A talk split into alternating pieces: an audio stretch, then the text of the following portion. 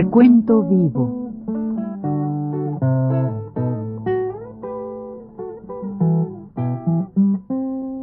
Mis décadas.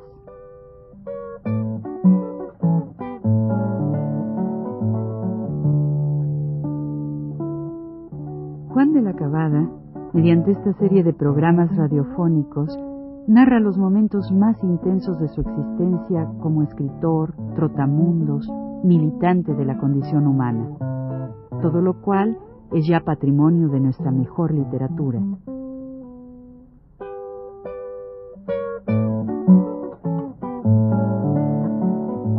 Con ustedes, Juan de la Cabada.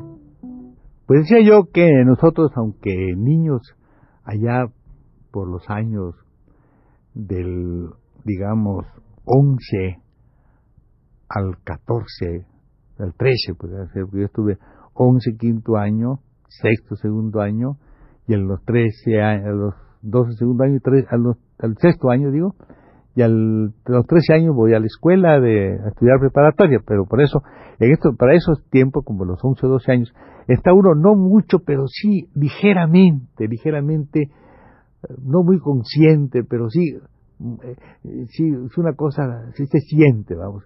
Hay un sentimiento de esta enajenación viviendo nosotros en nuestro país. Sentimos algo así como esta enajenación, como que no, como que no somos nosotros los, eh, los chamacos de estos, ¿verdad? Leemos un poquito y todo eso, pues nos vamos dando cuenta de que no somos nosotros los, los que tendremos nuestro propio destino, ¿no? Sino que estamos nosotros completamente sujetos al, extranjero. Es una cosa que posiblemente otros niños también de mi edad lo sentían. Y sí, conversábamos un poco de esto nosotros, eh, y, había un poco de sentimiento, digamos, nacional que empezaba a germinar en todos estos muchachos, ¿no? Del, del colegio. Y, y, decía yo también toda esta, toda esta forma de vivir. Los chicleros pues eran personas que nos parecían a nosotros, bueno, chiquillos ogros, ¿no? Porque venían del monte con un machete en la cintura, se llamaba la bajada de los chicleros. En esa bajada de los chicleros era algo que alimentaba el comercio de la ciudad o de las ciudades, de los de los pueblos, digamos, ¿no? las poblaciones que bajaban de la selva. Cuando estos señores bajaban, pues ya estaba naturalmente un individuo parado en la puerta de la tienda. Generalmente era un árabe, porque el comercio de mi ciudad mm, es siempre este tipo de géneros y cosas eran españoles o árabes. Los mexicanos casi no tenían ese tipo de comercio. Los mexicanos tenían o negocios un poco eh, hacendados, generalmente, ¿no? Eran los hacendados. ¿eh? Y algunos, pues, además de hacendados, la cosa de mi familia, tenían los almacenes y las consignaciones y la idea además eran eran en realidad pues los armadores de buques, ¿verdad? Los que tenían los, buques. Eran los pero el, el, el, tipo de comercio eso de, sobre todo de tiendas y todas cosas árabes. Entonces estos tipos de estos árabes, digo, pues estaban parados, ¿no? En la puerta, nada más esperando la llegada de los chicleros. Cuando estos pasaban, parece que les crecían hasta las uñas, los agarraban así y enseguida, marchante, pase, no sé cuál, y ya los llevaban, los llevaban para adentro de la tienda, adentro de la tienda tenían preparado una botella, entonces tomaban mucho habanero ahí, un ron llamado habanero, entonces ya tenían preparado inmediatamente este ciudadano que venía ocho meses de estar en la selva, venía deseando cualquier cosa, ¿verdad? Un poco de, pues, un poco de parranda, un poco de, de todo, de, alcohol, de eh, pues, deseoso hasta de un poco de helado, un helado, un pedazo de hielo, cualquier cosa, ¿no? Venía este, además, en esos tiempos, estos hombres se van al monte, a la selva y naturalmente carecen hasta de mujer, entonces vienen pues, ansiosos, inmediatamente entran el trago y enseguida este, estos zapatos, unos zapatos amarillos, esos boludos que chillan, chin, chin, que rechinan, esas cosas, y camisas, este, estos pañuelos muy vistosos, que le llamamos mascaras, ¿verdad?, para ponerse, pues ahí gastan sus primeros centavos, en eso le hacen un bultito, no se lo pueden, no se, no se lo ponen ahí, se lo ponen ahí también, dejan la ropa sucia ahí y se van a la primera cantina. La primera cantina que llegan, pues traen mucho dinero y gritan, acá hay mucho dinero, para para todo, y todo el mundo ahí, ellos disparan y después de eso pues se van o se iban en ese tiempo no había automóviles como digo pero iban a las casas de a los Lenocinio que ya de más grande hay todavía una que se llama la tierra de nadie o se llama la Palestina o grandes burdeles de estos que hay.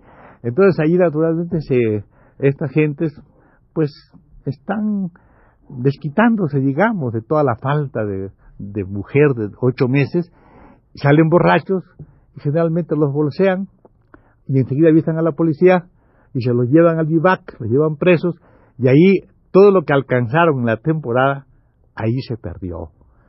Se quedan sin nada y al día siguiente ya están mandando el recadito para el contratista para que le adelante otra vez y ya está enganchado para la temporada que viene, ¿verdad? Es generalmente una, una de las cosas que nosotros más o menos... entonces el Chiclero es un personaje de esos así legendarios, hombre extraño, con un machete a la cintura, y esto es lo que, lo que le da este, por un tiempo, que son los meses de la seca que se llaman, digamos de febrero a junio, le da cierta vida pintoresca a la ciudad, ¿verdad? Y nos queda en la mente a nosotros siempre esa visión del chicle y del chiclero.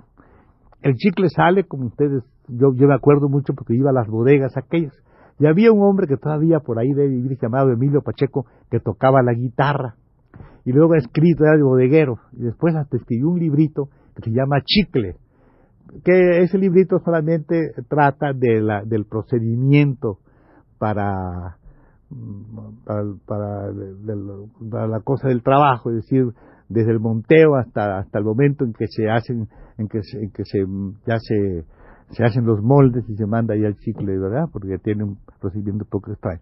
Y parece, no sé, el chicle, como ya vieron ustedes, se, se saca el látex, eso se va en unas, unas bolsitas que se meten después en una cosa que se llama el chivo, ese se pone aquí como se trae de capal a donde está el, el, el, el campamento, y ahí hay unos depósitos que cada uno tiene, cada uno tiene su nombre de depósitos, ahí se echa y cuando pasa el arriero se lleva aquello, se les abona en cuenta y cuando vienen cobran todo, todo, todo el trabajo que han hecho durante el año.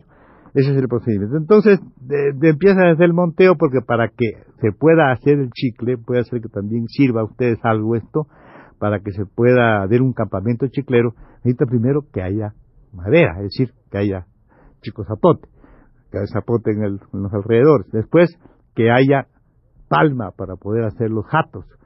Después que haya, indudablemente tiene que haber aguada cerca, si no, no puede tomar agua. Entonces ahí son los tres elementos principales. Y otro más que ya ese puede o no haber es la pastura, el ramón, para que cuando las bestias vengan, pues sí, no, pues eso lo trae maíz y eso ya se toma. Pero esos son los principales. La materia prima, digamos que haya árboles de zapote, segundo alrededor, segundo que haya agua, más importante de todo, y luego después que haya la palma, ¿no? Esto es lo cosa. Y esta, esta gente, pues, como ven ustedes, son vidas, son vidas humanas que, que dan cierta, vivifican el lugar, pero no les queda absolutamente nada. Todo lo que lo importante es aquello que se va al extranjero, que acaba con los bosques, que acaba con la ecología del lugar casi por completo, ¿verdad? Porque ahorita hay poca producción de esto y igual pasa con la madera y que fueron extensiones que por muchos años se dieron en concesión a estos señores norteamericanos, ¿verdad? A la casa Hearst, por ejemplo. Hearst es uno de los de los que tenía una cantidad enorme de tierra, de, 600 mil hectáreas o algo así, ¿no? Eran fabulosas eh, concesiones de terreno.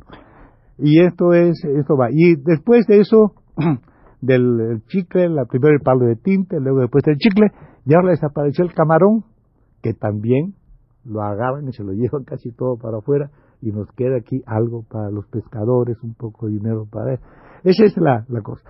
Mañana tal vez aparecerá el petróleo, y probablemente también será el mismo fenómeno, porque siempre hay en este lugar, alguna materia prima que es la que le da vida al lugar. Debía esto haber sido, creo yo, eh, supongo ahora, que debía haber sido algo que, que dejara un gran producto al país, una parte para los que van a distribuir en el mundo el chicle, digamos, y que dejara para hacer caminos, para hacer grandes construcciones, para hacer, para crear un estado importantísimo, ¿no? Pero no era. Y nosotros, aunque éramos chiquillos, teníamos una ligera sentimiento, digamos, de la enajenación en que vivíamos los muchachos de ese tiempo. Así fue pasando hasta que llego yo, paso el primer año, paso al sexto año, en ese colegio pues se daban desde luego clases, todo de, eh, aquel tiempo privaba el francés y, uno en la escuela pues estudiaba francés, ¿no? Y cuando llegamos a la, a la escuela, a mí me ponen o me mandan a un colegio que está en Mérida, que se llama el Colegio de San Ildefonso. Entonces estudié primero en el Sagrado Corazón y después en el Colegio de San Ildefonso. De ahí naturalmente vienen una serie de, de cosas, pues, que son interesantes de contar, ¿verdad? Vamos a, estamos contando esta, este, esta forma de la educación de un, de un niño en un lugar que está en la boca de la selva, digamos, en un, hay un mar enfrente y la selva, pues, un poquito cerca de ahí, ¿verdad? Y claro, paso el sexto año con esas calificaciones que se daban en aquel tiempo, en que no sé por qué, pero a mí me pusieron, yo no estudiaba, pero no estudiaba porque realmente no, no creo que hiciera mucha, hiciera mucha falta. porque no? para mí se me hacía fácil esto, ¿no? Creo que era fácil.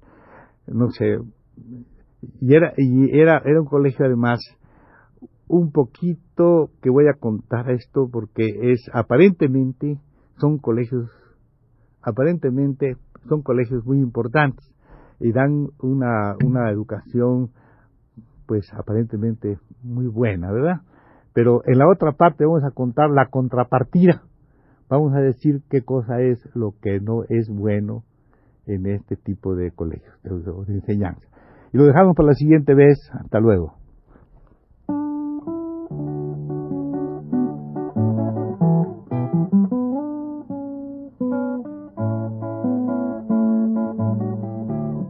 Radio Universidad presentó Recuento Vivo.